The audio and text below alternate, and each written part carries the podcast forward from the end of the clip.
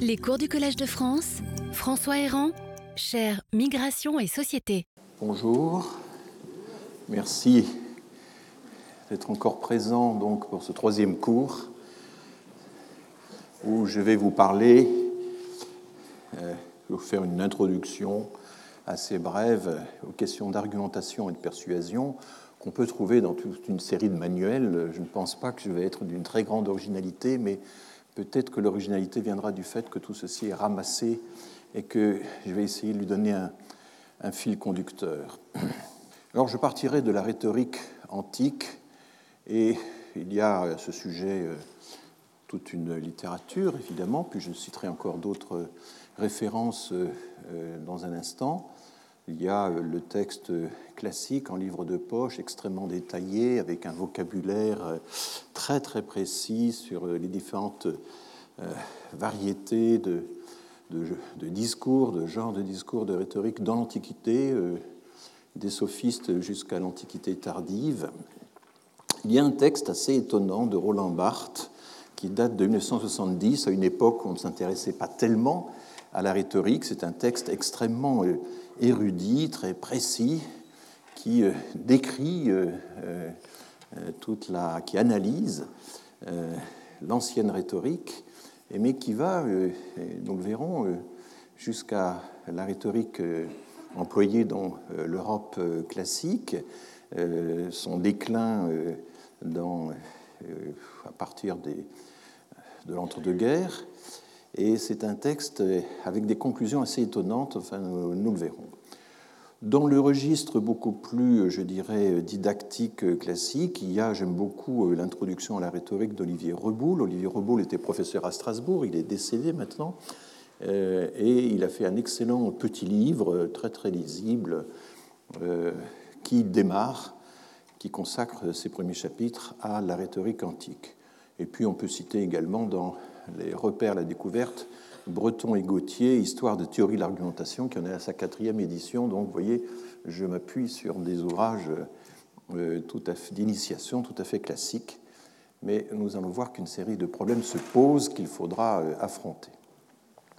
Alors, il faut bien comprendre que c'est à Syracuse d'abord, à Athènes ensuite, que naît euh, la rhétorique. La rhétorique, c'est un discours sur le discours. Ce n'est pas simplement l'art de discourir, mais c'est aussi une série de, traités qui vont expliquer euh, comment faire euh, des discours efficaces, comment faire des discours persuasifs.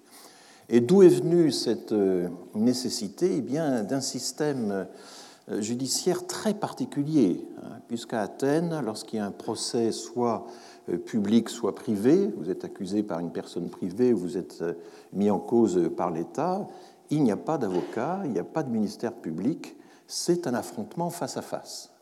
Et, c'est un affrontement qui est quand même redoutable. Le jury est tiré au sort euh, le jour même, ça peut être 200, 400 personnes. Hein. Socrate a été jugé par un jury populaire de, 400 personnes à peu près. Et euh, il y a une assistance qui est très variable évidemment selon l'intérêt du procès, mais cette assistance, euh, c'est une véritable foule euh, ce sont les hommes libres, évidemment, puisque les, femmes et les esclaves en sont exclus, de même que les métèques, donc euh, la moitié de la population, si on prend les esclaves, mais bien plus les trois quarts, si on euh, prend en compte les femmes, sont exclus, mais enfin, ce sont des foules considérables. Et il faut avoir de la voix, évidemment, pour se faire entendre devant une foule pareille. Alors, le dispositif architectural amplifie la voix, mais enfin, il y a des gens qui n'avaient pas de, voix. Par exemple, Isocrate, grand orateur attique, euh, euh, n'avait absolument pas la voix nécessaire pour parler en public. Il n'a fait que des discours écrits. Il n'a pas pu prendre la parole euh, dans ces cas-là. Il écrivait pour les autres. Et le défi, qui est très bien décrit par Aristote, c'est qu'on a affaire à un jury populaire non entraîné, dit-il qui n'est pas vraiment qualifié. C'est ça le problème de la démocratie, c'est que vous allez devoir convaincre des gens qui ne sont pas spécialement, qui ne sont pas qualifiés, pas, pour traiter des questions qui peuvent être difficiles. Et par conséquent, la rhétorique va quand même consister très largement à miser sur euh, les évidences partagées qu'on peut avoir avec la foule, sur euh, la doxa, puisque c'est le terme qu'utilisaient les Grecs qui opposaient souvent les endoxas et les paradoxas, c'est-à-dire les choses qui sont dans l'opinion publique très répandues, communes, et puis les choses qui vont à l'encontre de l'opinion commune, endoxa, paradoxa. Donc voilà le défi hein, qui est redoutable, et ce défi était tellement redoutable que du coup, un petit marché s'est créé de spécialistes qui vont assister les personnes qui euh, vont devoir euh, euh, affronter le tribunal. Alors, euh, oui, euh, une question qui se pose tout de suite, mais bon, euh, vous partez de l'Europe, est-ce que vous n'êtes pas européocentré? Qu'en est-il dans les autres civilisations? Eh bien, j'ai regardé, j'ai fait un tour assez, rapide, mais enfin quand même, je suis ça depuis un certain temps. Dans la Chine ancienne, il n'y a absolument rien d'équivalent. Quand on prend les, mêmes périodes, il n'y a jamais l'affrontement d'un individu face à un tribunal public, face à euh, une, foule euh, qui représente le peuple selon des règles démocratiques, ça n'existe pas. Vous avez un empereur euh, tout-puissant, et ce qu'on a dans la littérature, c'est quoi? Ce sont des conseillers du prince qui, s'adressent à l'empereur, mais qui aussi ont toute une série de discussions entre eux sur la façon d'évaluer ce qui s'est passé dans les périodes anciennes. Et là, on a des, choses très étranges en Chine, si je prends ce qui, se passait au IVe siècle avant notre ère, euh, qui est très bien décrit dans un article de Kalinowski dont je vous donne la référence, la revue Extrême-Orient, Extrême-Occident. Ce sont des chroniques historiques, les chroniques de Zhou, ce sont les premières grandes chroniques historiques, euh, et elles sont entrecoupées euh, à une fréquence très très élevée d'un procédé rhétorique qui est très très étrange, qui consiste à dire mais ce qui est arrivé à un tel devait arriver, ou euh, ce que vient de faire un tel, eh bien ça va lui attirer euh, une punition du ciel qui sera inévitable. Et donc euh, les auteurs de ces chroniques font des prophéties, mais c'est plutôt des apophéties, comme on dit, c'est-à-dire des prophéties après coup. Hein, une fois qu'on a la fin de l'histoire, enfin la Bible aussi, la Bible est pleine d'apophéties. Hein, puisque ce sont des textes qui sont écrits vers le 7e, à partir du 7e siècle avant notre ère, et qui sont censés se passer euh, parfois 1000 ans ou 2000 ans avant. Donc euh, les chroniques de Zou, il y a un peu ce, procédé-là. Et donc, euh, en quoi ça consiste? Eh bien, tel grand, tel prince, telle personnalité a violé l'ordre des choses. Et là, on est dans une une optique très confucéenne. Il y a un ordre des choses qui est un ordre rituel. Il y a des traités de paix qui ont par exemple été euh, violés. Euh, il y a la hiérarchie des genres qui n'a pas été respectée. Tel grand homme a utilisé sa femme pour euh, obtenir quelque chose, etc. Et tout ceci mérite punition. Et donc il y a une espèce de justice immanente. Et on dit, mais un tel qui vient de faire ci, qui vient de faire ça, ou qui a fait ceci et cela, qui a commis tel et tel crime à l'ordre des choses, eh bien, mourra euh, dans l'année ou mourra dans l'année prochaine, à peu près de la même façon euh, que, euh, que ce par quoi il a péché. Voyez bon, c'est un procédé rhétorique utilisé pour, en quelque sorte, qualifier les personnes les situer dans la hiérarchie des, des, grandeurs. Et ça prend la forme d'une rhétorique oraculaire, c'est calculé sur les oracles, les oracles à partir des carapaces de tortues, les oracles à partir de, euh, du jet de bâtonnet, enfin bref, je n'entre pas dans les détails. Et vous voyez à quel point c'est complètement euh, distinct, ça n'a rien à voir avec euh, ce qui au même moment s'inventait en Grèce. Il y a un pays où il, existait une tradition antique extrêmement ancienne et tout à fait intéressante, euh, c'est l'Égypte ancienne. Et là, l'auteur des références, c'est Laurent Coulon, qui est l'actuel directeur de l'Institut français d'archéologie orientale du Caire, et qui a fait sa thèse sur la rhétorique en Égypte ancienne. Et il a publié une série d'articles, je vous donne une des références, mais enfin il y a cinq ou six articles euh, qui ont été tirés de sa thèse et qui expliquent euh, ce que c'était que l'éloquence en Égypte ancienne. Alors c'est très intéressant parce qu'en fait, évidemment, dans ces sociétés anciennes archaïques, il y a une vérité royale, il y a une parole royale qui est une révélation et qui, dit le vrai, et puis comment, dans ce contexte de, des maîtres de vérité, pas, qui ont le pouvoir, comment peut surgir une parole contestataire, une parole de dénonciation? Eh bien, ça s'est fait pendant la première période intermédiaire. Vous savez que la première période intermédiaire, c'est cette longue période de troubles qui a séparé l'ancien empire du Moyen Empire. C'est en gros 20e, euh, 21e siècle avant notre ère. Hein. C'est symétrique par rapport à, l'an 1. Euh, c'est donc une affaire d'il y a 40 siècles. Donc on a des textes qui, qui remontent à une quarantaine de siècles et là, j'en cite deux qui sont très connus. Il y a l'enseignement pour Méricaré et le conte du paysan éloquent. L'enseignement pour Méricaré, c'est un roi qui enseigne à son fils, qui va lui-même être roi d'une, puisque l'Égypte est divisée à ce moment-là, elle n'est pas unifiée. Il sera roi d'Héracléopolis en Haute-Égypte, et il donne des conseils à son fils. vous voyez, il y a un très beau texte là Sois expert en discours, et tu seras victorieux. C'est l'épée d'un roi que sa langue, les discours donnent plus de victoires que n'importe quel combat. On ne peut prendre à revers un esprit, expert. La Maat, la Maat c'est donc la déesse de la justice, de l'ordre euh, cosmique, euh, c'est la déesse qui balance, n'est-ce pas, les, les, fautes et les bonnes actions. La Maat vient à lui filtrer, sous la forme des paroles édictées par les prédécesseurs, imite tes ancêtres et tes prédécesseurs.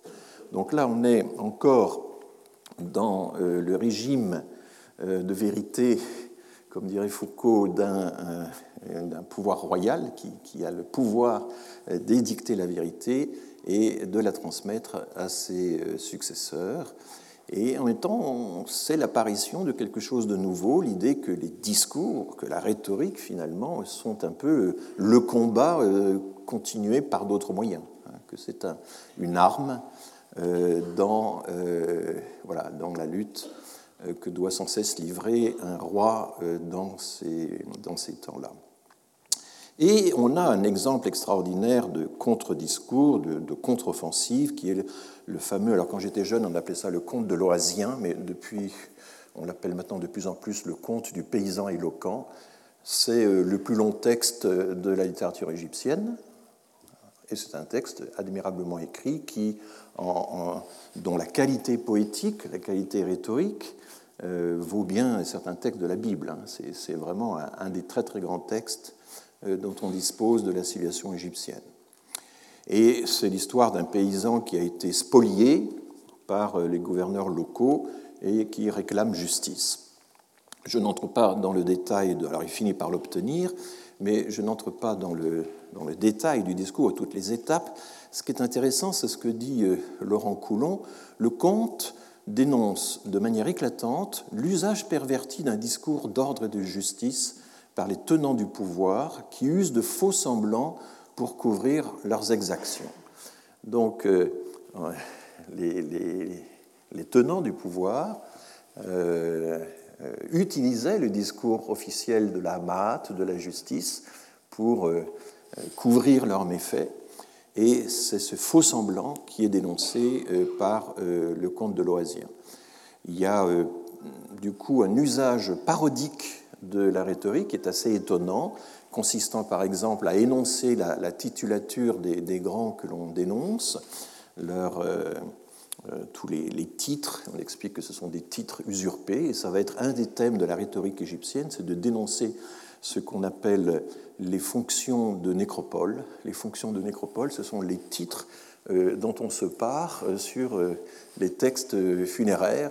Et c'est un gros problème pour les égyptologues. Est-ce que toute la titulature qui apparaît dans un tombeau est authentique ou pas? Est-ce que ce sont des, fonctions de nécropole ou est-ce que ce sont de réelles fonctions? Et donc déjà à l'époque, il y a une dénonciation des, des, usurpations de titres, des usurpations de pouvoir et voilà, des discours. Il y a aussi un thème qui est intéressant, c'est que le, juge, c'est le, le c'est l'écoutant, l'homme qui écoute. Et on dit, ben, écoutant, tu n'écoutes pas. Alors il y, a, des jeux de mots euh, euh, disant que la personne dont la fonction serait d'écouter les plaintes, les requêtes, euh, eh bien, ne, les écoute pas, etc., etc. Et tout ceci ce fait, et c'est sur quoi Laurent Coulon insiste, la rhétorique est liée à une éthique, une éthique de justice, de vérité. Donc ça, c'est tout le problème. Le discours peut être un faux semblant au service du mal, au service de, toutes sortes d'exactions, mais il faut le redresser sans cesse pour qu'il soit réellement ajusté euh, à une éthique. Et on voit cette ambivalence dans euh, la formule égyptienne qui, désigne l'éloquence, qu'on traduit habituellement par éloquence, Medet Neferet, le beau discours. Vous voyez que ça peut évidemment être pris entre. on peut célébrer un beau discours, mais on peut évidemment aussi soupçonner un beau discours d'être factice. Donc voilà quand même un précédent extrêmement intéressant. On n'a absolument aucune idée euh, de la façon dont ces choses-là auraient pu transpirer jusqu'en Grèce, même si les Grecs se sont souvent euh, réclamés des, précédents égyptiens. Donc voilà, c'était simplement pour dire que je ne suis pas uniquement européocentré, mais enfin en Grèce, au IVe siècle ou 5e, 4e siècle, il se passe quand même quelque chose de très particulier. Et qu'y avait-il avant? Alors là, il y a le grand livre de Marcel Détienne, Les maîtres de vérité dans la Grèce archaïque, euh, sur lesquels il y a un très beau compte-rendu de, Jean-Pierre Vernant, dont je vous donne ici les, références, Archives de sciences sociales des religions 1969. Le livre de Détienne, lui, donc, date de 1967. Et c'est un livre assez subtil, assez compliqué sur la façon dont euh, les maîtres de vérité anciens, euh, finalement, sont sont mises en cause, sont mises en doute, sont soupçonnées, et comment on passe à une nouvelle façon de euh, présenter la, vérité. Et ça va aboutir à ce mouvement intellectuel euh, tout à fait étonnant qui sont les, sophistes. Ça commence euh, dans la Sicile grecque, la Grande Grèce, ça se poursuit à Athènes, et ça apparaît donc au 5e, 4e siècle. On distingue la première sophistique, celle-là, de la seconde sophistique, qui, elle, euh, correspond aux auteurs grecs qui ont officié sous euh, Néron, Domitien, enfin sous les, empereurs romains. Et euh, je vous signale que une de nos académiciennes, Barbara Cassin, très tôt dans les années 80, a écrit toute une série d'articles, autant sur la première sophistique que sur la seconde sophistique. J'aurais dû la citer tout à l'heure.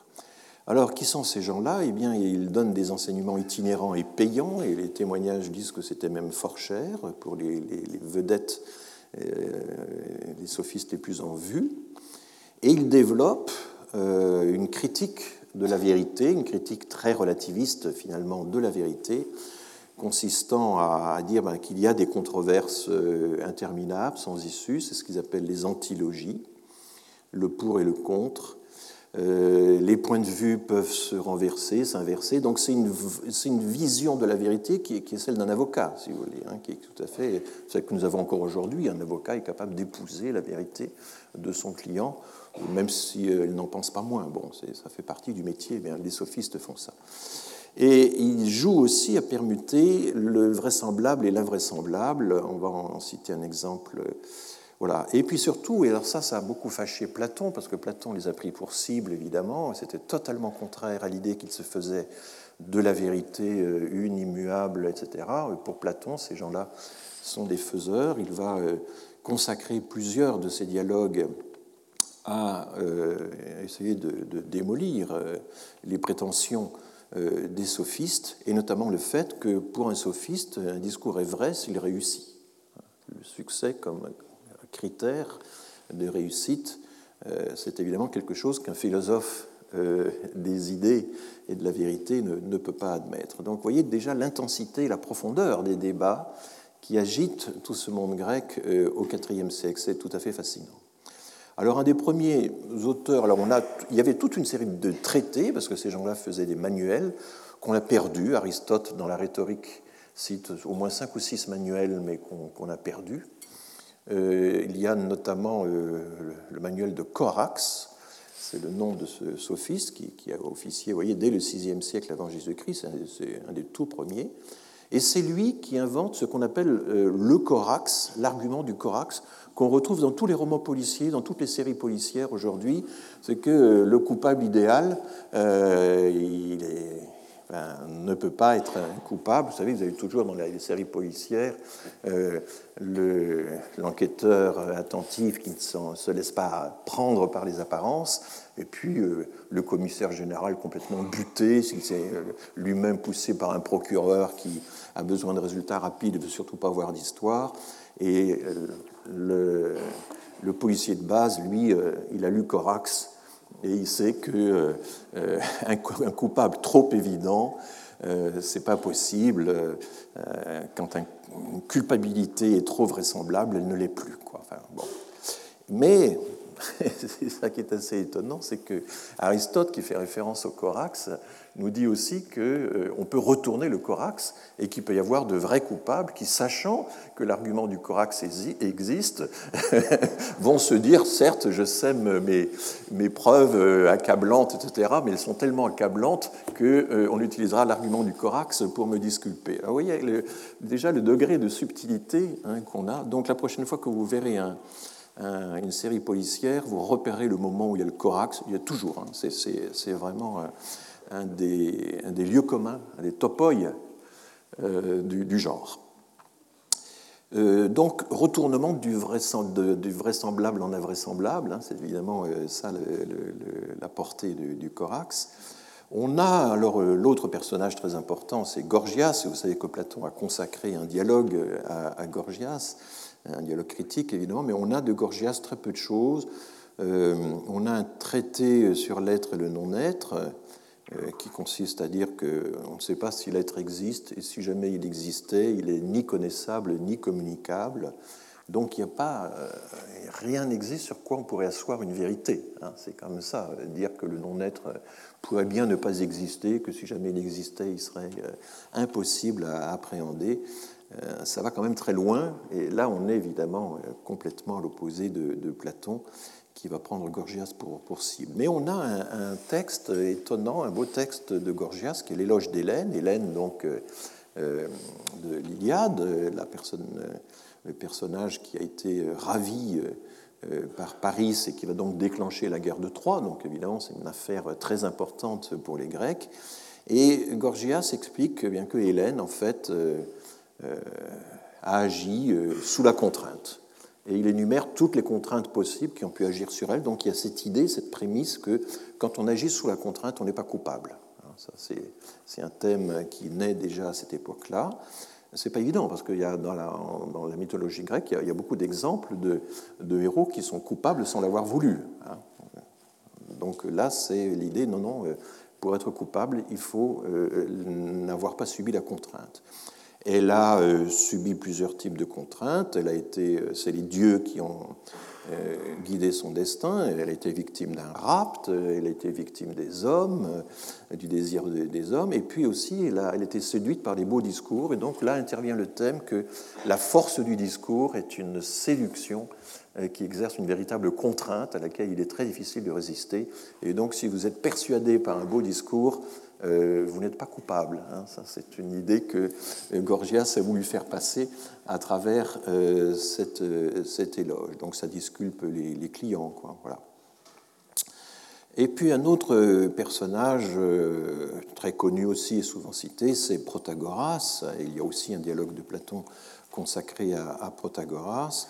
Je ne suis pas en mesure de pouvoir dire si les dieux existent ou pas, formule fameuse de Protagoras, et l'homme mesure de toutes choses. Donc tout ceci se, range évidemment dans le même. Euh. Alors, euh, quelqu'un qui va reprendre tout ça, c'est Aristote dans la rhétorique. La rhétorique, c'est un ouvrage tardif d'Aristote qui semble avoir été écrit quelques années avant sa mort euh, elle n'a pas été publiée, c'est-à-dire recopiée de son vivant, elle n'a pas eu une influence immédiate. L'influence de la rhétorique d'Aristote va être beaucoup plus tardive et va durer des siècles, hein. ça va être un texte de référence, mais sur le coup, euh, il n'a pas eu une influence énorme, euh, contrairement à certains manuels des, sophistes. Et quand on lit tout ça, c'est ni platonicien ni sophistique, c'est quelque chose d'intermédiaire, c'est une vision extraordinairement pragmatique des euh, discours de persuasion. là, je vous donne quelques éléments qui sont très connus.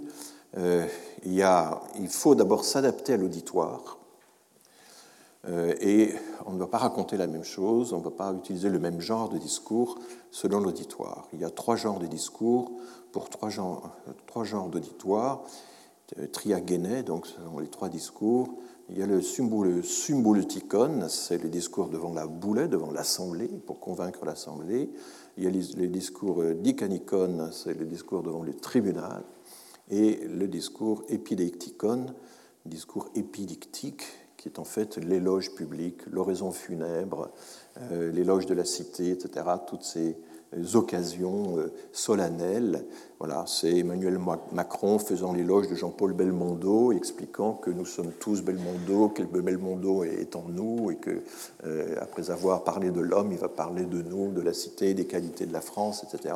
C'est un discours épidictique euh, typique.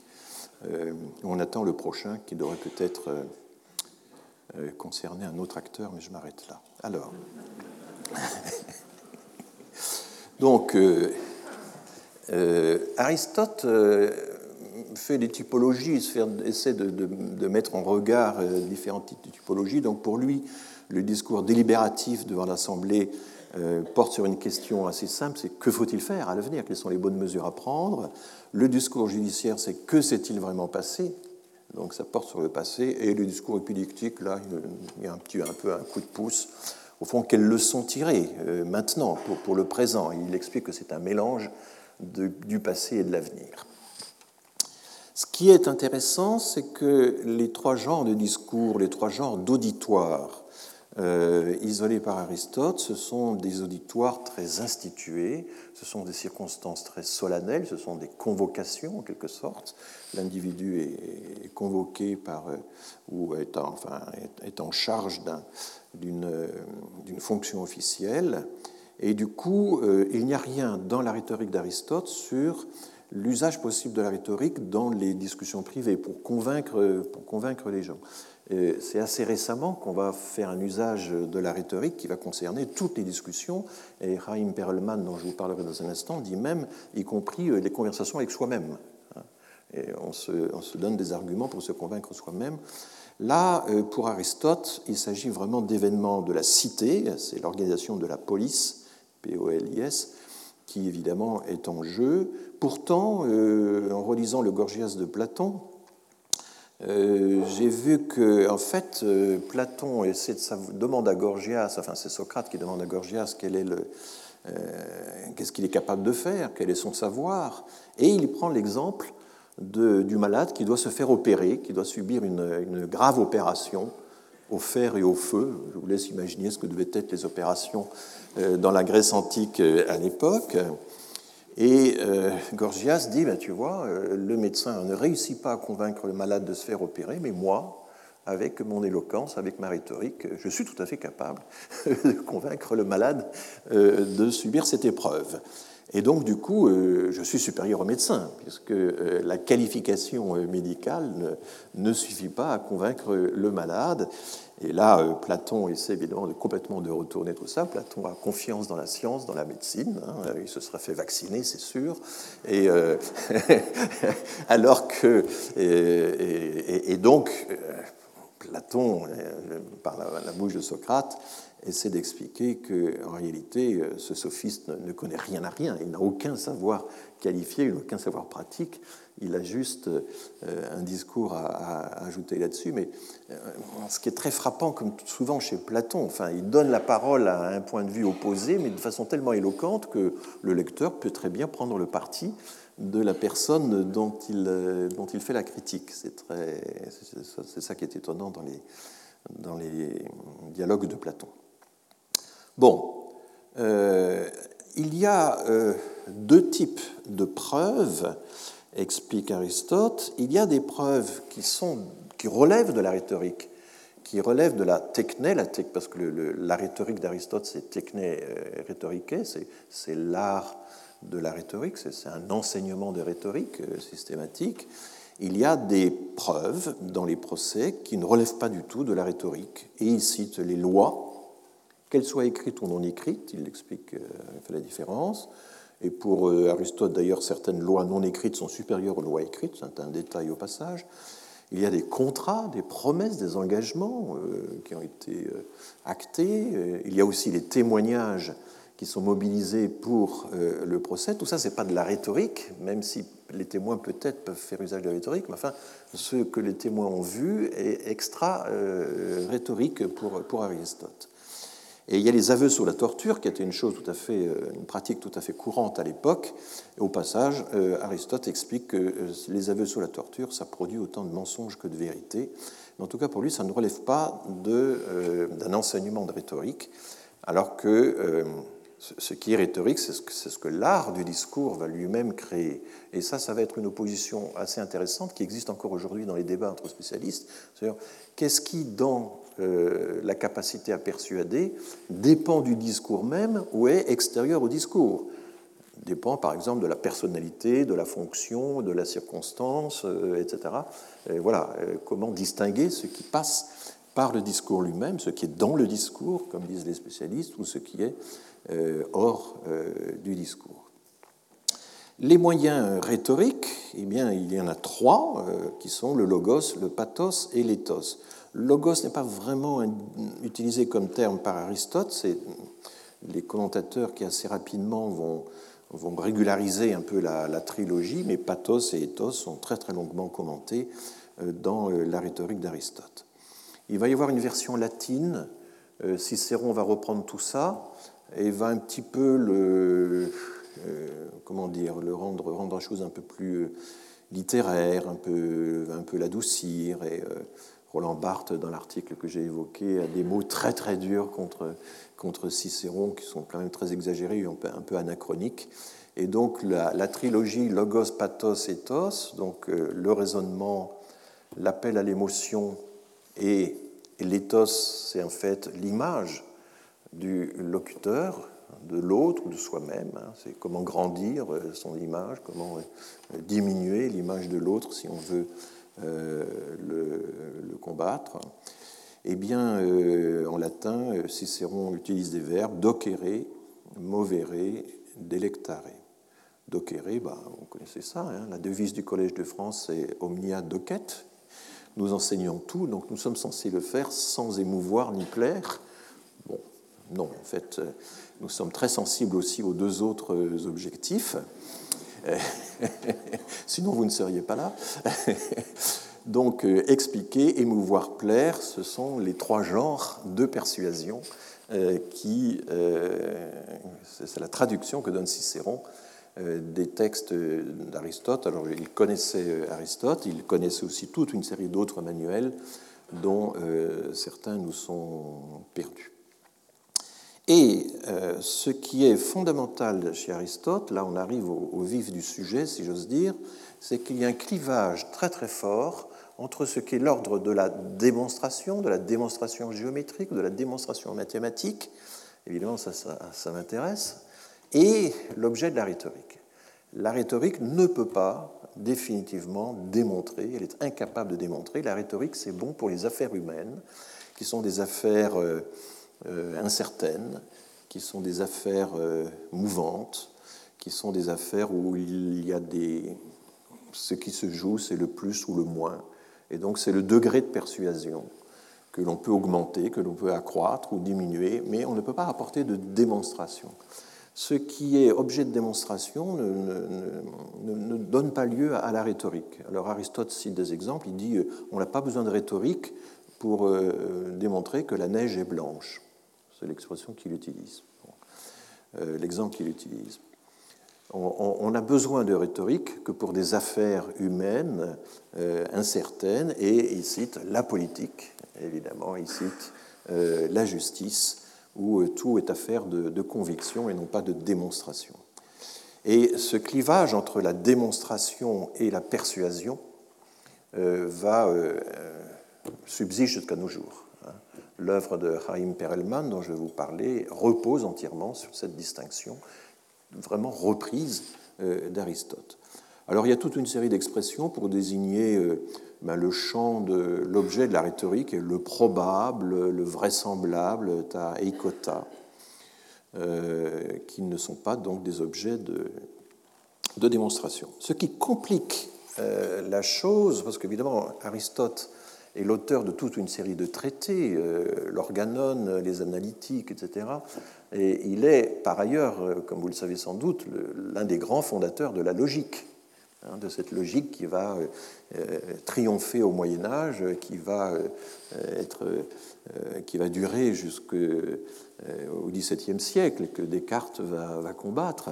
Mais, donc, il y a, mais il distingue en réalité trois registres.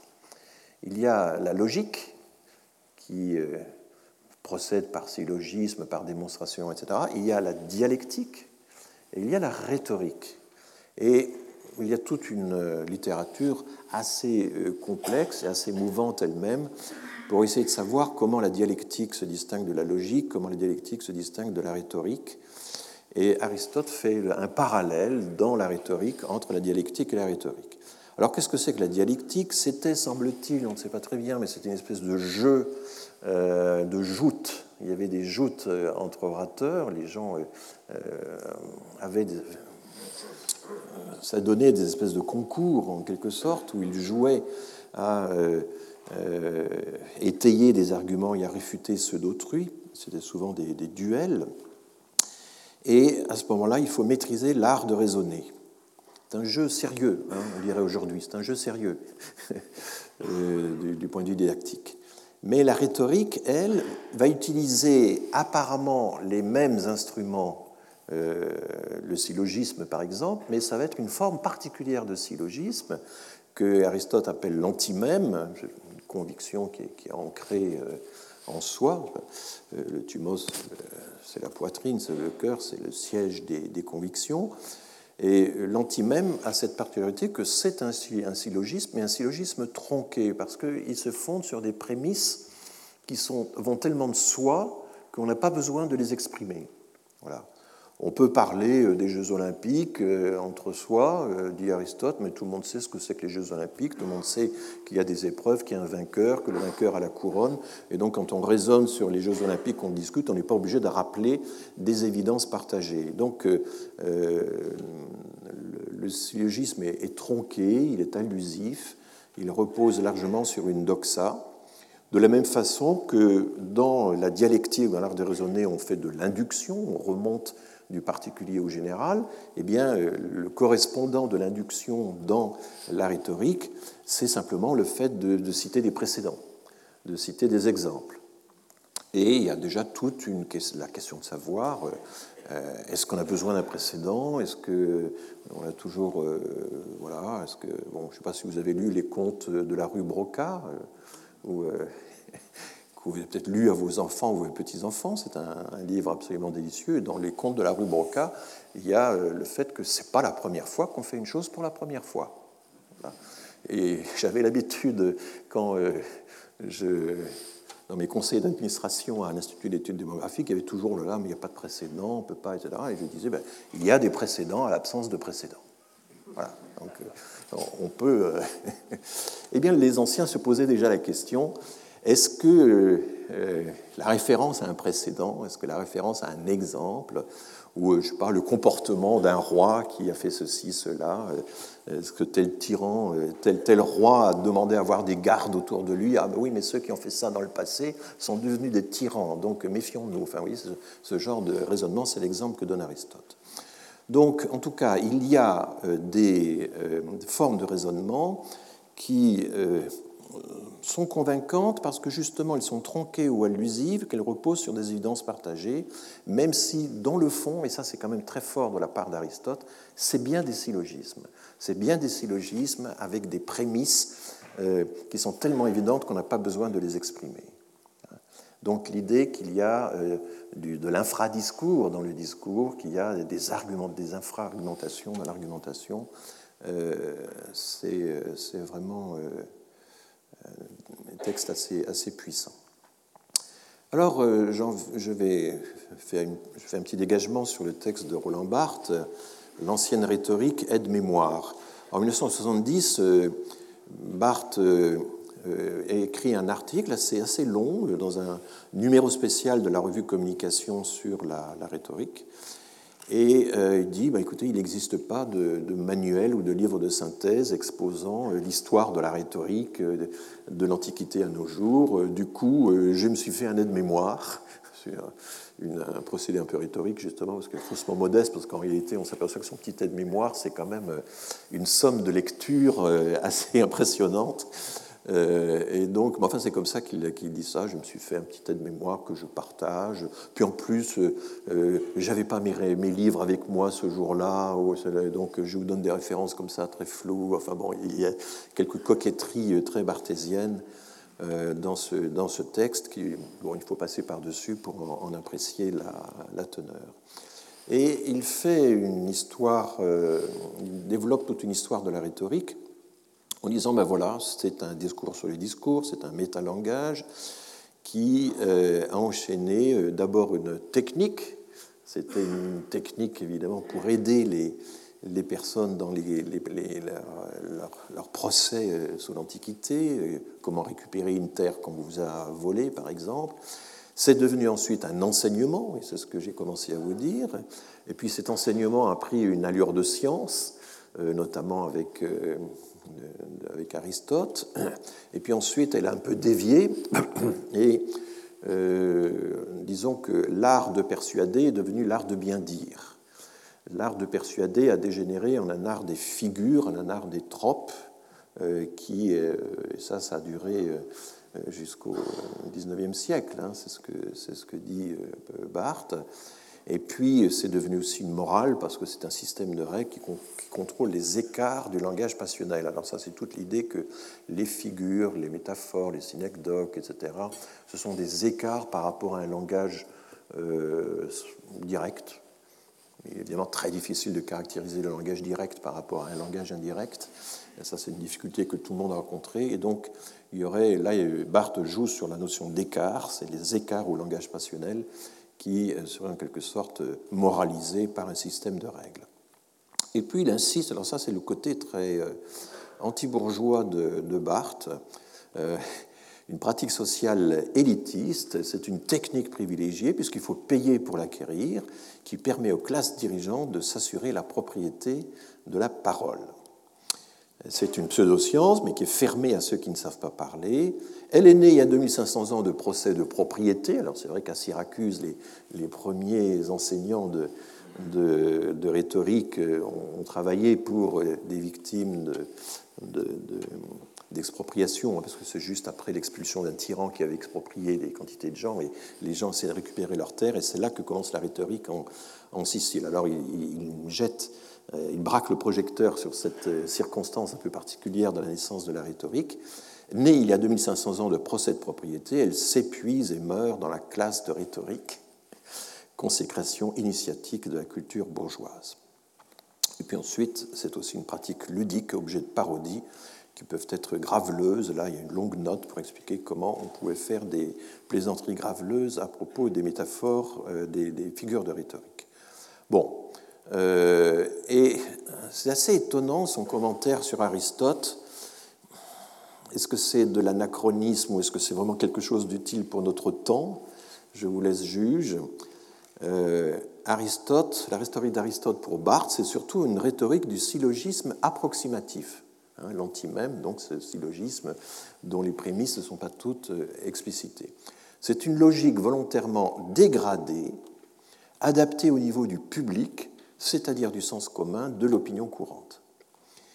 Euh, mutatis mutandis, elle conviendrait bien au produit de notre culture dite de masse, où règne le vraisemblable aristotélicien, c'est-à-dire ce que le public croit possible, puisque donc euh, Aristote fait les distinctions entre le vrai, qui est l'objet de la logique, euh, qui appartient au monde supralunaire, hein, au monde des idées, et puis le vraisemblable, qui correspond à ce que la rhétorique peut traiter et qui, dans le langage d'Aristote, correspond au monde infralunaire qui est le monde où, nous vivons. Donc, euh, c'est là que règne le vraisemblable aristotélicien, c'est-à-dire ce que le public croit possible. Combien de films, de feuilletons, de reportages commerciaux pourraient prendre pour devise la règle aristotélicienne? Mieux vaut un vraisemblable impossible qu'un possible invraisemblable mieux vaut raconter ce que le public croit possible, même si c'est impossible scientifiquement, que de raconter ce qui est possible réellement, si ce possible-là est rejeté par la censure collective de l'opinion courante. Donc il y a une critique très virulente de la doxa, de la doxa opposée à la science. Alors là, cette vision d'une antinomie totale entre la science et la doxa, entre en gros l'élite qui a accès aux démonstrations et la masse qui n'a accès qu'à du vraisemblable, c'est quelque chose que les spécialistes actuels de la rhétorique ne, disent plus du tout.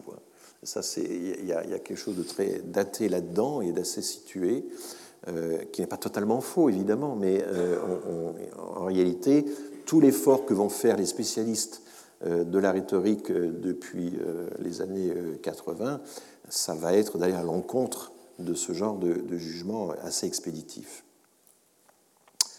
Chez Foucault, euh, puisque j'ai parlé de Barthes, je peux parler de Foucault, euh, et on a quelque chose d'assez différent. Euh, parce que je vous rappelle que sa leçon inaugurale en 1971, vous voyez que c'est à la même époque que l'article de, de Barthes, c'était L'ordre du discours, qui a été édité chez Gallimard. Et c'est là aussi, c'est des propos extrêmement euh, fort, on est dans le vrai qu'en obéissant aux règles d'une police discursive qu'on doit réactiver en chacun de ses discours. Alors là, c'est un peu l'inverse du propos de Barthes.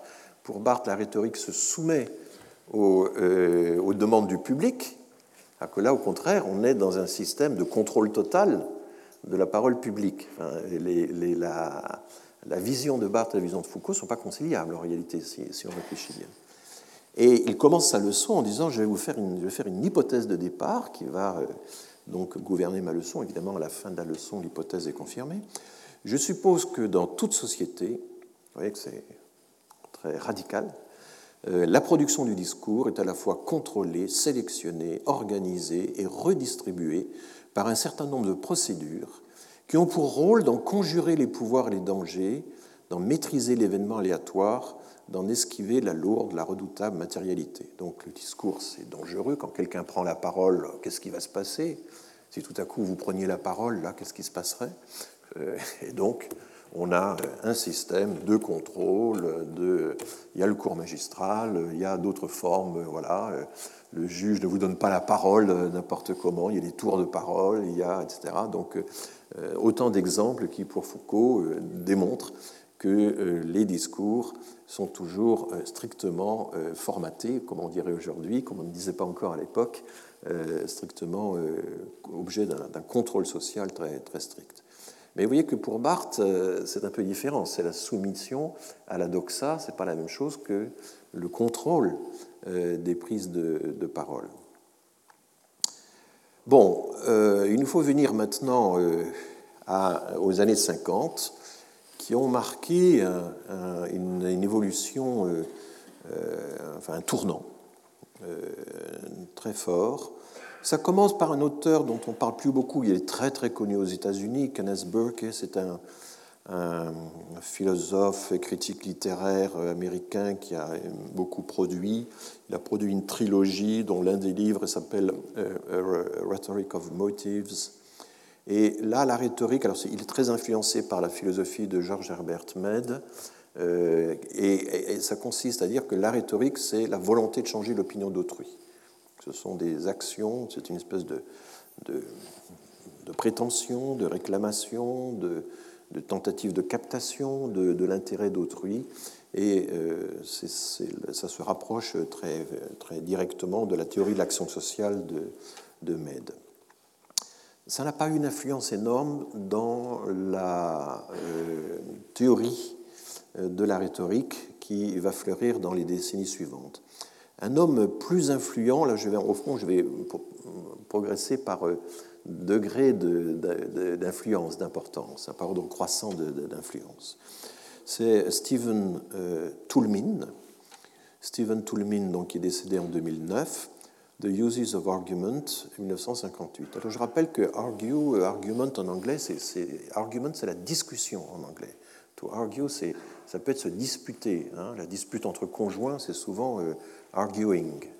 Ça peut avoir le sens d'argument, d'argumenter, mais il y a quand même un, sens, le sens dominant, c'est vraiment la dispute, euh, la dispute assez dure Mais ici, c'est en fait plutôt l'argument logique. Toulmin est un mathématicien à l'origine, il va faire de la euh, logique informelle et un peu tout seul dans son coin, euh, euh, sans avoir une forte approbation de la part de ses collègues logiciens. C'est un britannique, hein, il, est, il, est, britannique monde. il va essayer de promouvoir ce qu'il appelle une logique informelle, qui correspond selon lui à une logique pratique qui est très différente de la logique formelle, de la logique à la Frege, si vous voulez. Et euh, simplement, cette logique dans la pratique, elle fonctionne avec euh, des modulations, avec des garanties plus ou moins fortes. Euh, c'est du plus et du moins, et en cela, évidemment, ça commence à se rapprocher pas mal d'Aristote. Bien sûr, il a lu la rhétorique d'Aristote, et ça fait partie de ses sources d'inspiration. Je passe tout de suite à Toulmin. Il y a un schéma très très connu qui résume un peu la, la cellule argumentative de base, la structure argumentative de base selon Toulmin. Et là, je m'inspire, je ne la reproduis pas tel que, mais je m'inspire du dictionnaire de l'argumentation de Christian Plantin. C'est un dictionnaire qui a été publié il y a quelques années, qui est euh, une somme d'érudition absolument incroyable sur toutes les euh, formes euh, d'argumentation. C'est une mine, hein, le dictionnaire de Christian Plantin est vraiment une mine. Ça a été publié aux éditions de l'ENS de Lyon. Euh, l'exemple que prend Toulmin, bizarrement, est de façon intéressante, est un exemple de euh, naturalisation de citoyenneté. Hein. Harry est, né aux Bermudes, donc euh, probablement il est citoyen britannique. Voilà l'argument. Il y a un fait, une information de base. Harry est né aux Bermudes. Il y a une conclusion. Il est citoyen britannique. Cette conclusion est modulée, c'est probable. Pourquoi? Parce que, alors il y a des choses qui étayent cette conclusion et des choses qui risquent de la mettre en cause. Et euh, le puisque, c'est puisque les natifs des Bermudes sont en général citoyens britanniques, euh, c'était le cas à l'époque en tout cas, euh, donc on peut en conclure qu'Harry est né aux Bermudes, mais il y a une, une une démonstration, une justification à, deux niveaux. Euh, pour pouvoir affirmer que les natifs des Bermudes sont en général des citoyens britanniques, il faut quand même citer la législation, euh, les textes. Donc il y a un support documentaire qui euh, va étayer la loi de passage, c'est comme ça que ça s'appelle souvent dans les traductions françaises, il y a une loi de passage, les natifs des Bermudes sont en général citoyens britanniques, c'est cette loi de passage qui permet de passer de l'information de base à la conclusion euh, juridique. Mais euh, le problème, c'est qu'il peut y avoir des, objections, des contre-exemples. Euh, si ses parents étaient étrangers ou s'il a changé de nationalité, eh bien là, il n'a plus citoyen britannique et donc il faut moduler cette affirmation probablement. Alors, je passe au schéma, les, termes anglais sont importants et Plantin fait tout un commentaire sur les traductions. Il y a d'abord data, c'est comme ça que c'est formalisé dans le modèle de Toulmin, qu'en français on peut traduire par euh, une donnée, une information. Il y a la justification, euh, le garant, le warrant, qui lui-même est adossé à un support. Bon, pas, le vocabulaire anglais ne distingue pas très très bien les deux niveaux. Euh, et ce qui est important, c'est que la proposition finale, souvent les Français ont traduit tout le mine en disant la proposition, comme des propositions logiques, mais c'est claim. Claim, c'est beaucoup plus fort que proposition, c'est une revendication. On prétend affirmer que. Hein, euh, et, donc, on, essaie de vous convaincre que euh, telle est la vérité. Donc, c'est un claim. Et ce mot est très important parce qu'il a toute une histoire en sciences sociales. Euh, il est modalisé, il peut être mitigé, il peut être renforcé par un qualifier, par un modulateur, euh, et ceci sous condition qu'il n'y ait pas de réfutation, de rebuttal, euh, c'est le, terme utilisé. Alors il y a deux. le sort du modèle de Toulmin est assez étrange parce qu'en fait, ça a été repris par euh, les spécialistes de la sécurité, des assurances, de la fiabilité, etc. Et il y a tout un, développement du schéma de Toulmin qui aboutit à des graphiques extrêmement complexes mais qui mesure à chaque fois euh, les lois de passage, les probabilités qu'on a d'affirmer ceci ou cela, de garantir que votre système est sûr.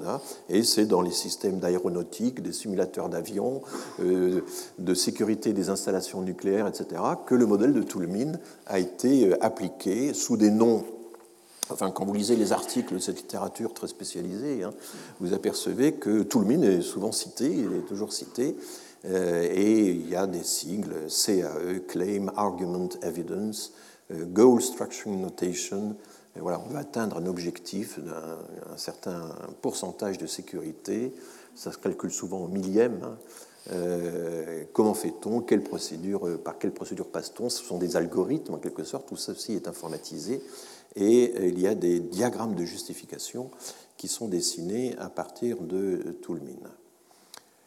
Euh, et du coup, on est là dans une affaire qui est, enfin moi c'est un rapprochement que je fais, j'espère qu'il n'est pas trop euh, sauvage, mais je le trouve éclairant, c'est que euh, c'est une...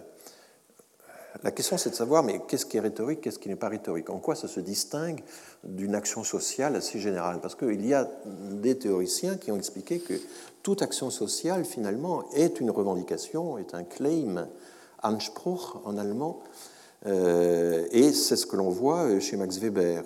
L'action sociale chez Max Weber, c'est une action dirigée vers autrui dans l'intention de modifier son comportement, dans l'idée d'agir sur sa façon de percevoir les choses.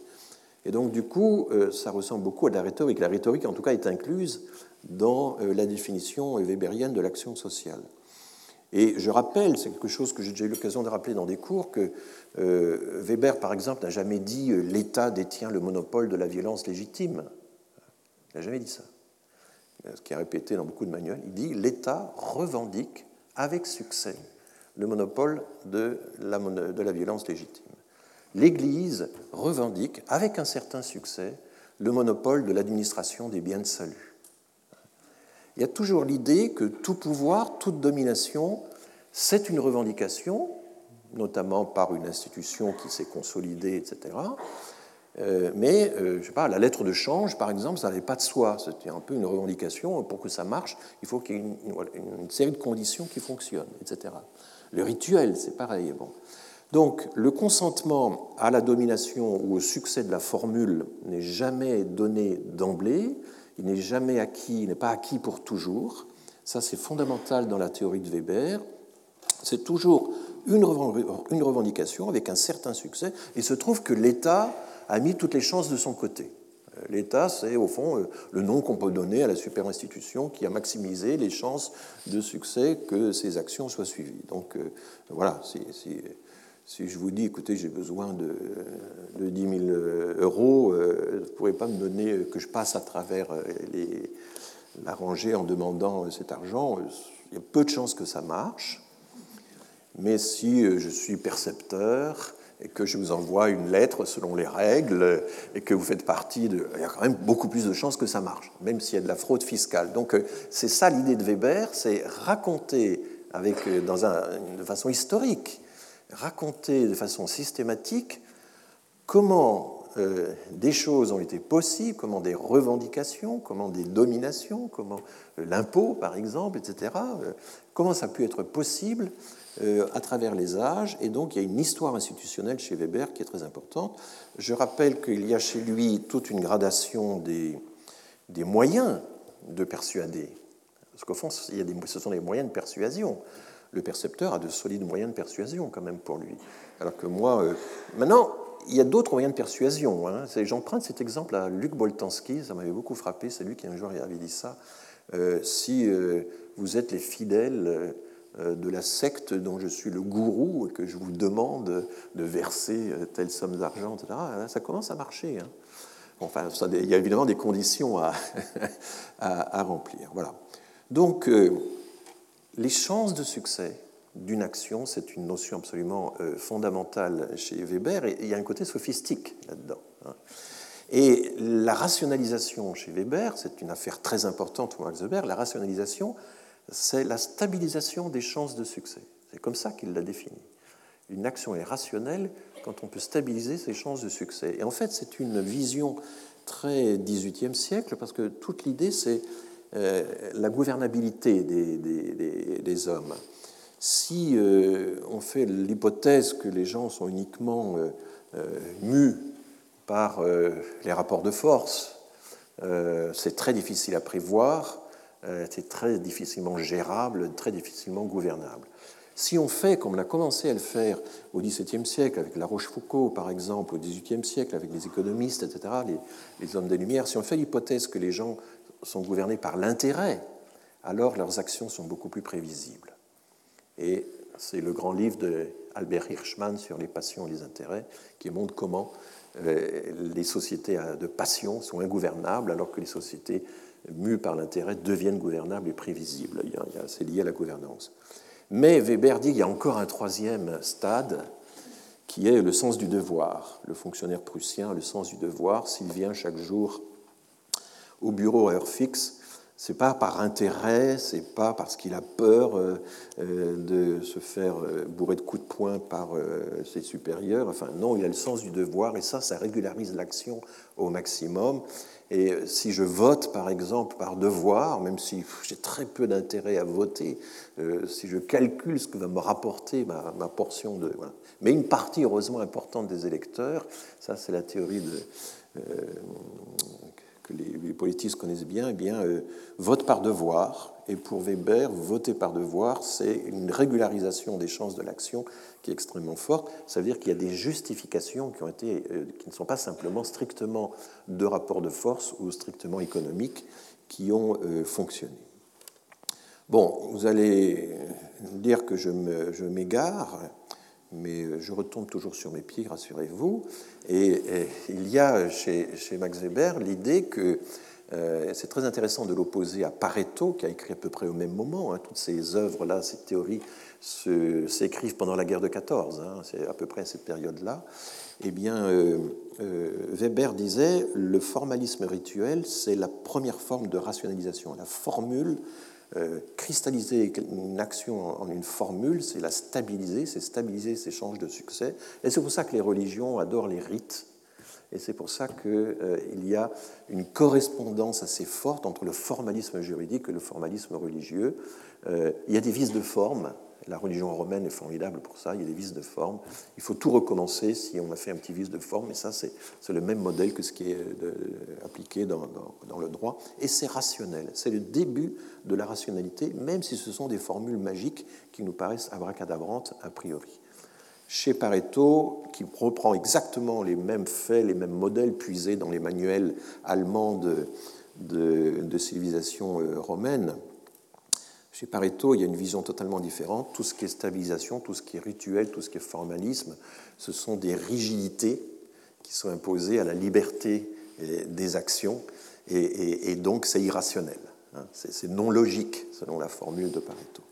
Donc, euh, toute la question de savoir est-ce que euh, voilà, euh, est-ce que pour agir sur les hommes, eh bien, la religion, c'est ça, il faut orchestrer leurs actions, il faut ritualiser, il faut que les choses soient cristallisées dans un certain nombre de formules, de gestes, etc. Mais il y a aussi les textes, évidemment, qui servent à stabiliser. Et Weber en avait une conscience tout à fait nette, et il s'est toujours beaucoup intéressé à, non pas, enfin, à cette espèce de rhétorique qu'utilise l'Église, qui est une rhétorique, euh, ou les Églises, qui est une rhétorique gestuelle, formulaire, etc.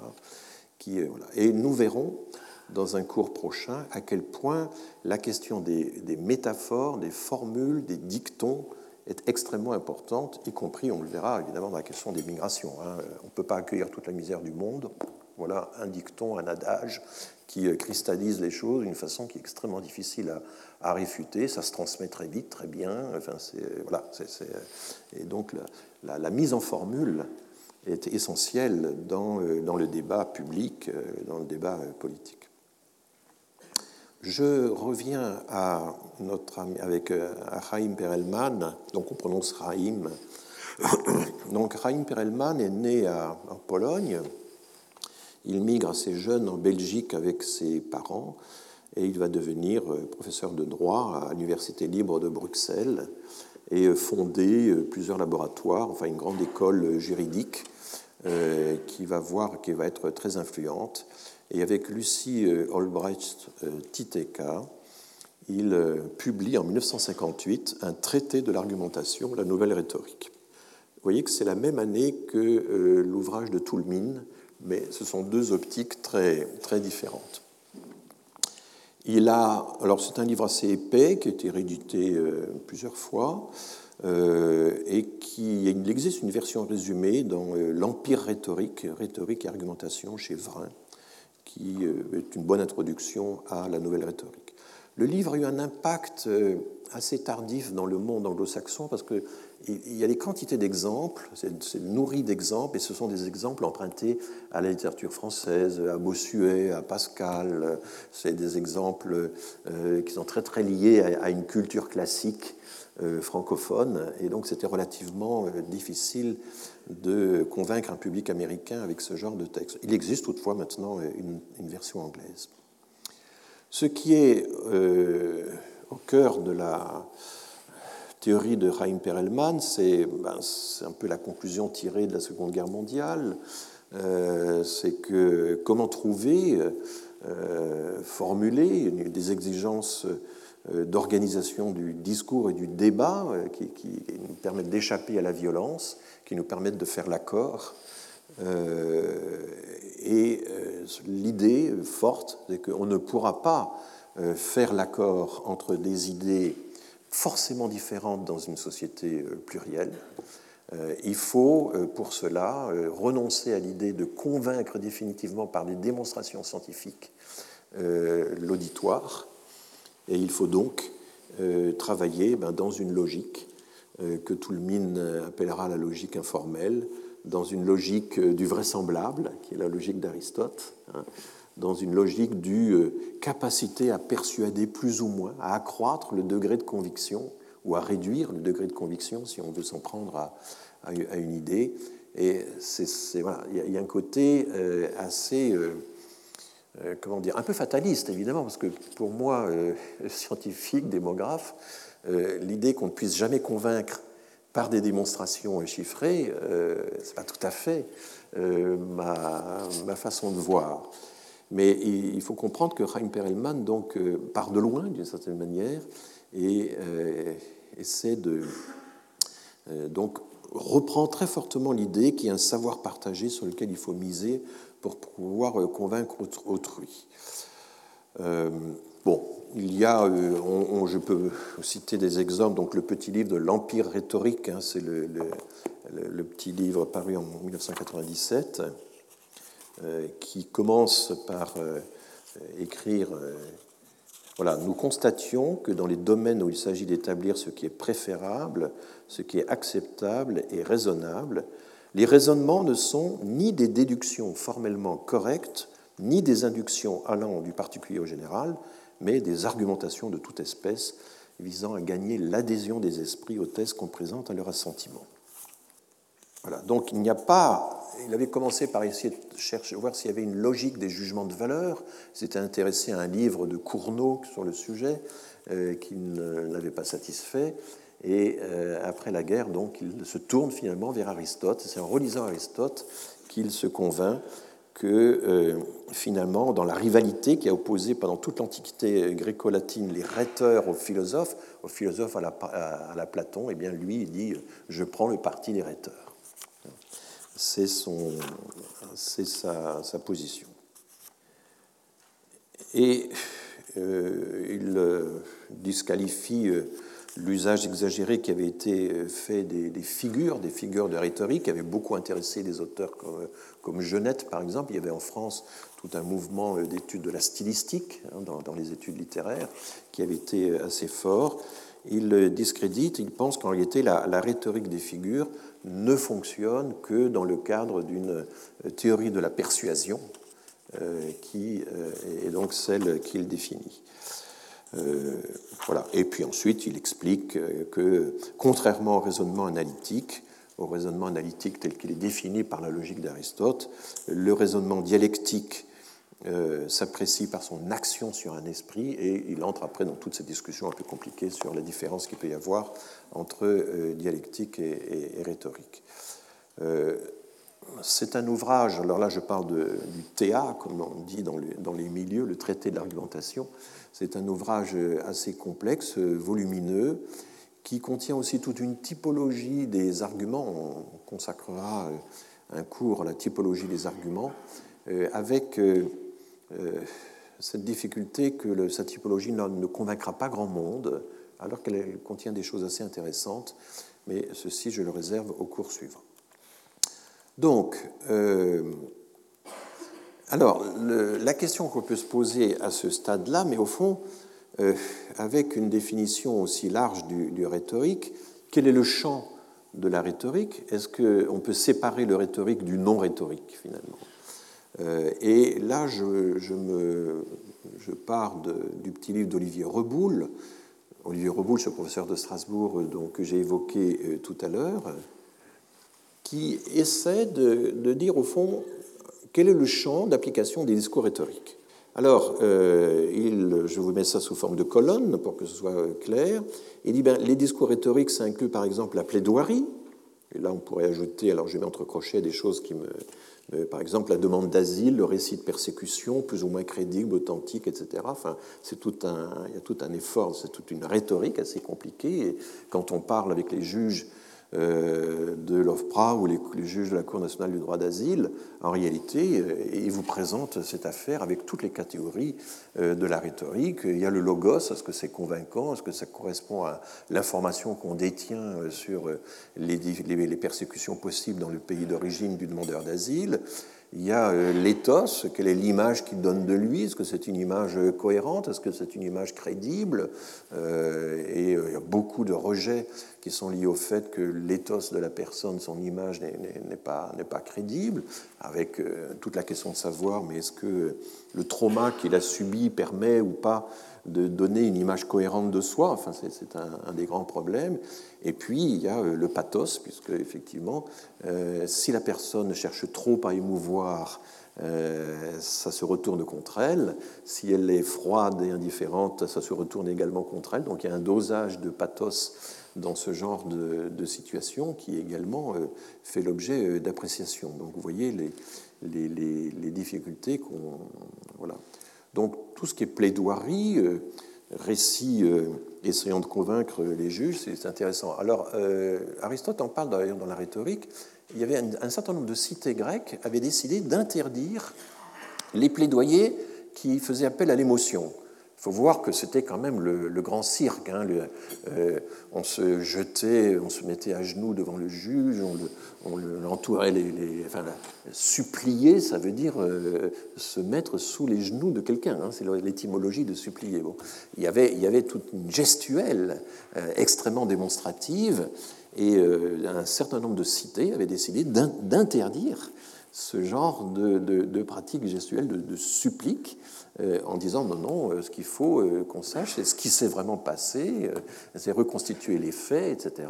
Et c'est ce que les, sophistes vont aider à faire en introduisant dans la structuration du discours toute une partie consacrée aux faits et ensuite seulement une partie consacrée à l'argumentation, voire qui peut, faire appel à l'émotion.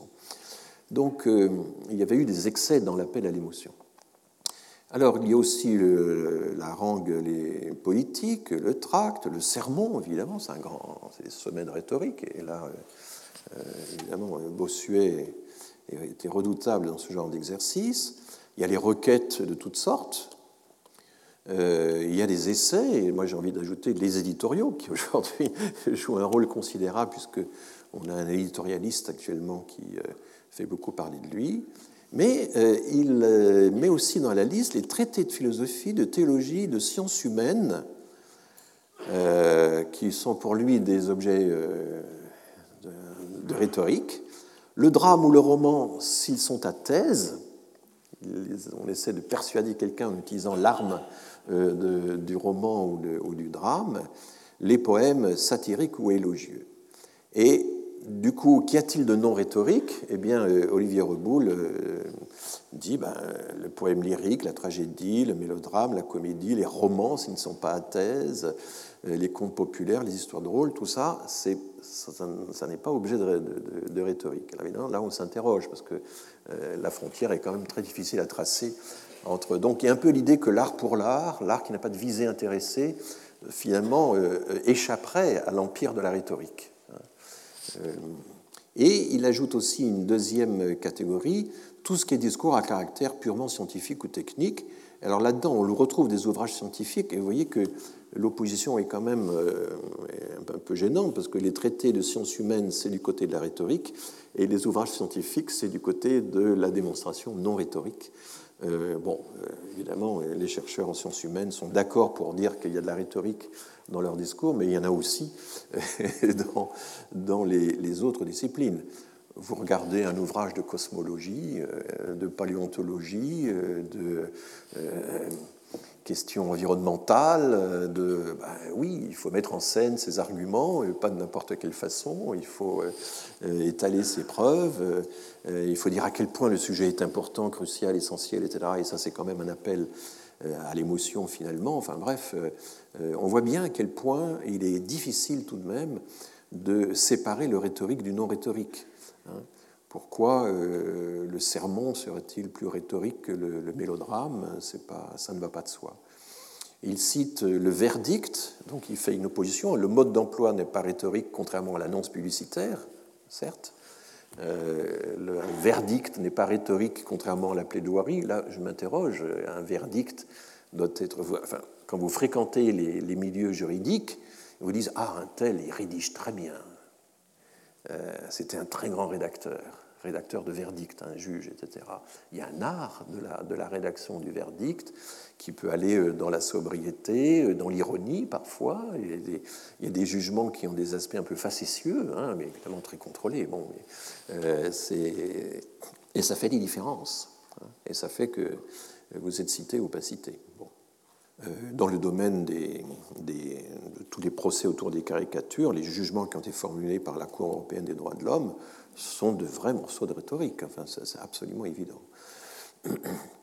Il explique également que les consignes euh, ne sont pas rhétoriques, euh, défense de fumée. Alors moi j'agite que euh, fumer tue, ce qui figure sur les paquets de cigarettes, Qu'est-ce que c'est? C'est quand même de la rhétorique, finalement. Enfin, bon, même s'il y a une, des justifications, évidemment, euh, scientifiques à la base. Mais on peut, il y a des interdits, des, interdictions de fumée qui peuvent être des vrais chefs-d'œuvre de rhétorique. Alors, il y a l'exemple de Pasteur. Vous savez que Pasteur était quelqu'un d'assez insupportable. Quand il était euh, directeur adjoint de l'école normale supérieure, il avait fait apposer un texte dans l'enceinte de l'école normale supérieure. Il est strictement interdit de fumer dans euh, l'enceinte de l'école normale supérieure. Tout élève surpris à fumer sera doublement puni. Un, parce qu'il aura fumé. Deux, parce qu'il aura enfreint le présent règlement. C'est la règle pour la règle, hein, c'est la règle kantienne. Il n'a pas seulement. Euh, voilà, c'est ce qui se passe aux États-Unis. Hein. vous déclarez sur le passeport que vous n'êtes pas parti pour tuer le président des États-Unis. Si vous le faites quand même, vous êtes doublement coupable pour avoir tué le président des États-Unis et pour parjure. Vous aviez juré de ne pas le faire, vous l'avez quand même fait. Et ça, euh, quand on est un bon kantien euh, protestant, c'est très mauvais. Bon. Donc il, y a, euh, il peut y avoir effectivement aussi de la rhétorique dans de simples interdits, en fait, hein, dans une certaine façon de, rédiger des interdits. Donc la réalité, c'est qu'en fait, tout ça, c'est affaire, là encore, de, de, transition flottante, comme dirait Max Weber, c'était une de, une de ses formulations favorites plutôt qu'une enfin, une polarisation avec des transitions flottantes, il y a du plus et du moins. Et euh, du coup, est très difficile de, savoir qu'est-ce qui n'est pas euh, rhétorique. Euh, il y a un argument rhétorique qui consiste à dire je ne fais pas de rhétorique. Et on en a eu un exemple l'autre jour, je ne suis pas le seul à m'intéresser à la rhétorique, parce qu'il y a une émission à France Info euh, c'est un jeune spécialiste de rhétorique et ancien à Sciences Po, qui d'ailleurs s'était fait connaître sur CNews, où il était un peu l'homme de gauche de service dans les émissions de CNews. Je ne sais pas si vous avez l'occasion de voir ça. Et il faisait une analyse rhétorique de ses interlocuteurs. Alors là, il est, il est, régulièrement interrogé sur France Info et il a reçu l'autre jour, voilà, donc j'ai pris ça sur le site de France Info, tous les jours, Clément Viktorovitch décrypte les discours politiques et analyse les mots qui font l'actualité. Et c'est une analyse rhétorique.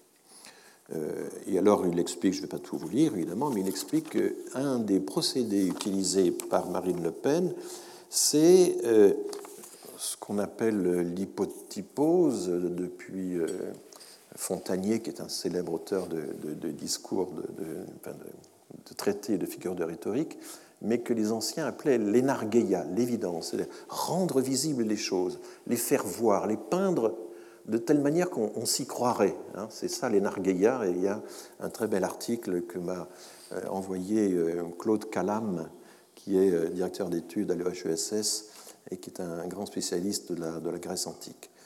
Eh bien, il y a cette idée, vous voyez par exemple, dans un discours qu'elle a fait à Fréjus, et c'est ce que fait remarquer Clément Viktorovitch, voyager en transport les yeux baissés, en évitant de croiser le regard de quiconque, s'enfoncer dans ses vêtements pour ne pas être vu, s'isoler avec des écouteurs sur les oreilles pour disparaître de la liste des cibles, rentrer chez soi en regardant derrière, en changeant de trottoir, en contournant certaines rues, etc. Donc vous voyez une série, alors ça c'est le c'est ça l'énargueia ou l'hypotypose, c'est la, technique qui consiste à accumuler une série de petits faits vrais, et cette accumulation donne un effet de, réalité euh, très fort, et on s'y croirait.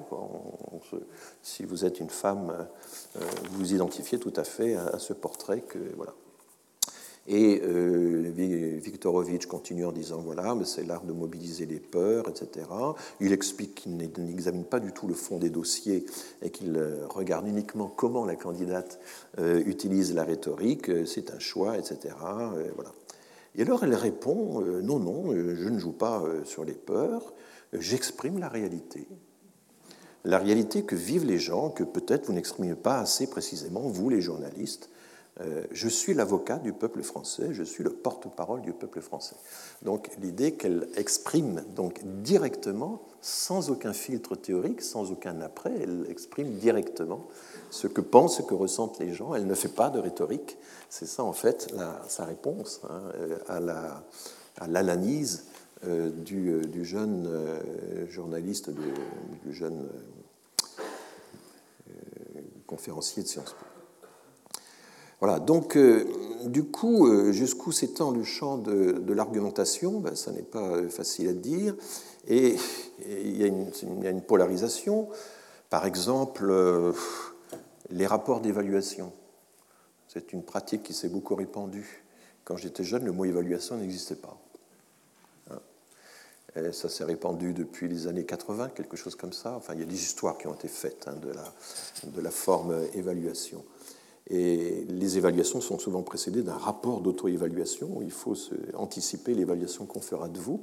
Et c'est sur cette auto-évaluation, en écart à cette auto-évaluation, que les, euh, juges, qui sont souvent des collègues, hein, euh, vont euh, évaluer votre laboratoire, vos travaux, votre candidature, etc., etc.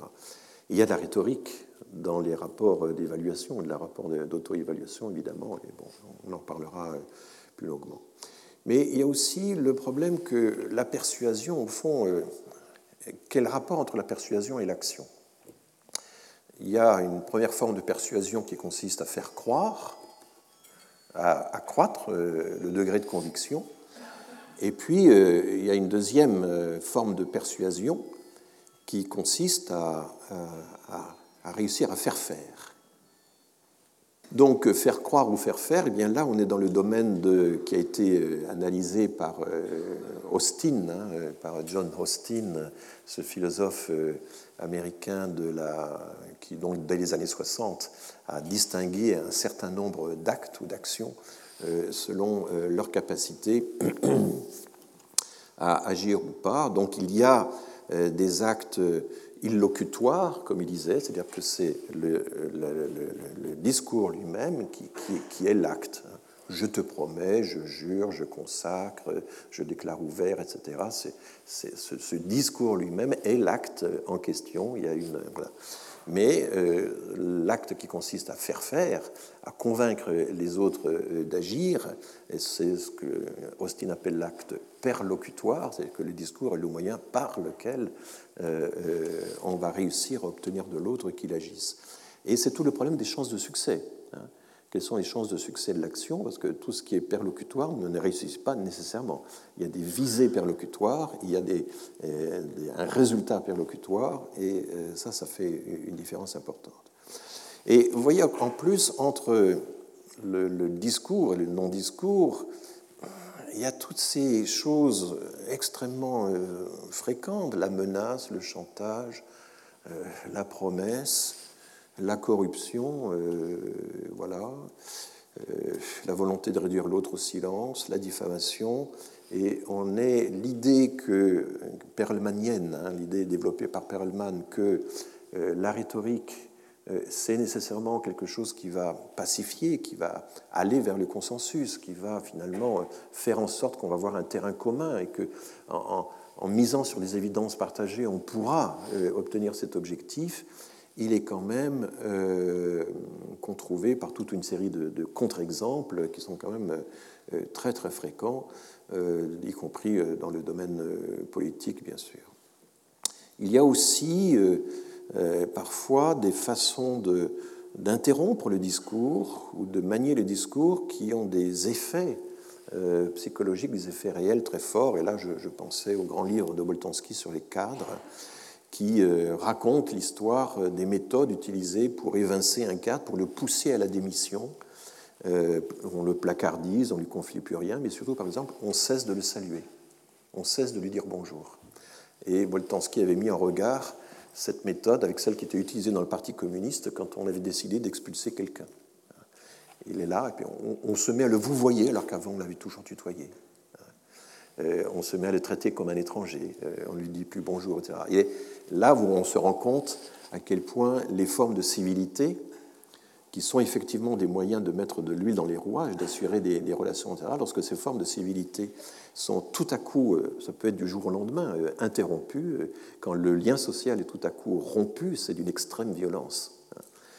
Et là, on est Qu'est-ce que c'est? C'est de la persuasion, c'est de la manipulation, etc. Alors il existe toute une série de domaines de recherche euh, qui sont euh, la manipulation des foules, la, publicité. Euh, il y a le livre de Joule et, Beauvois sur le petit traité de manipulation à l'égard des honnêtes gens. Je ne sais pas si vous connaissez ce livre, Joule et Beauvois, B-E-A-U-V-O-I-S, qui est un best-seller qui raconte à partir d'expériences américaines tous les moyens que l'on a de convaincre des personnes d'agir. Euh, c'est du genre, euh, pour obtenir quelque chose d'important, il faut demander d'abord quelque chose de pas très important. Hein. Et comme ça, vous mettez le pied dans la porte et ensuite vous pouvez continuer. Voilà. C'est euh, le sketch de l'autostoppeur de Coluche qui, qui dit Vous n'auriez pas une cigarette non, non, non, oui, ça vous dérange si je fume? Et ensuite, qu'est-ce que vous avez comme cigarette Et puis à la fin, ça, ça s'accroît, ça s'accroît, et, il réussit à se faire loger pour la nuit par le, par le conducteur. Bon. Euh, mais il y a des.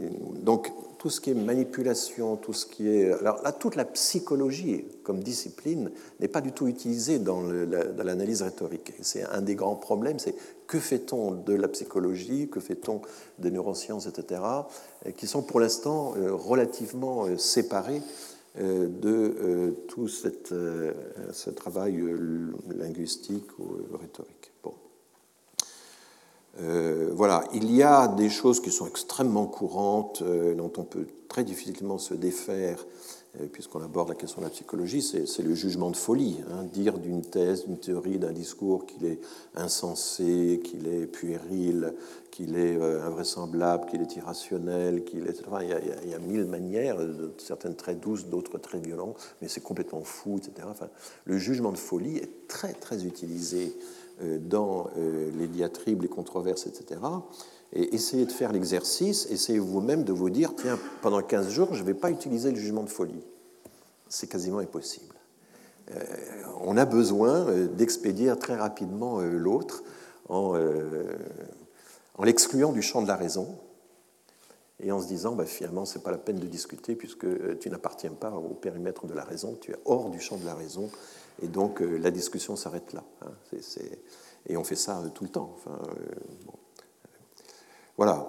Et, mais évidemment, il y a aussi des changements de registre nous avions évoqué ce qui se passait au sein du milieu des chercheurs la dernière fois où euh, la tentation de politiser, de transformer euh, le débat scientifique en débat euh, politique, le débat politique en débat juridique. Enfin, ça fait deux dimensions de trop, hein, mais c'est quand même assez fréquent, y compris dans les milieux de la recherche.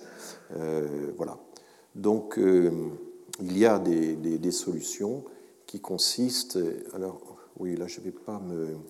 Il y a eu des auteurs, notamment l'école d'Amsterdam, de, qui ont dit mais il faut édicter les règles du bon débat, les règles de l'argumentation, les dix commandements de, l'argumentation. Euh, on doit, en quelque sorte, chaque fois qu'on discute, admettre que euh, quand on débat et on répond vraiment à l'argument que l'autre vous avance et qu'on ne répond pas à côté. Bon, euh, si effectivement on appliquait cette règle, beaucoup de débats politiques ou même scientifiques n'existeraient plus, etc. Euh, donc euh, il y a eu toute une idée euh, que la déontologie de l'échange permettrait d'échapper à la violence, à l'exclusion, au jugement de folie, etc. Et c'est relativement, enfin, ça, paraît assez naïf quand on voit ce qui se passe réellement. Donc, je reste sur cette note un peu désabusée et je vous donne rendez-vous à la semaine prochaine. Merci. Retrouvez tous les contenus du Collège de France sur www.colège-2-france.fr.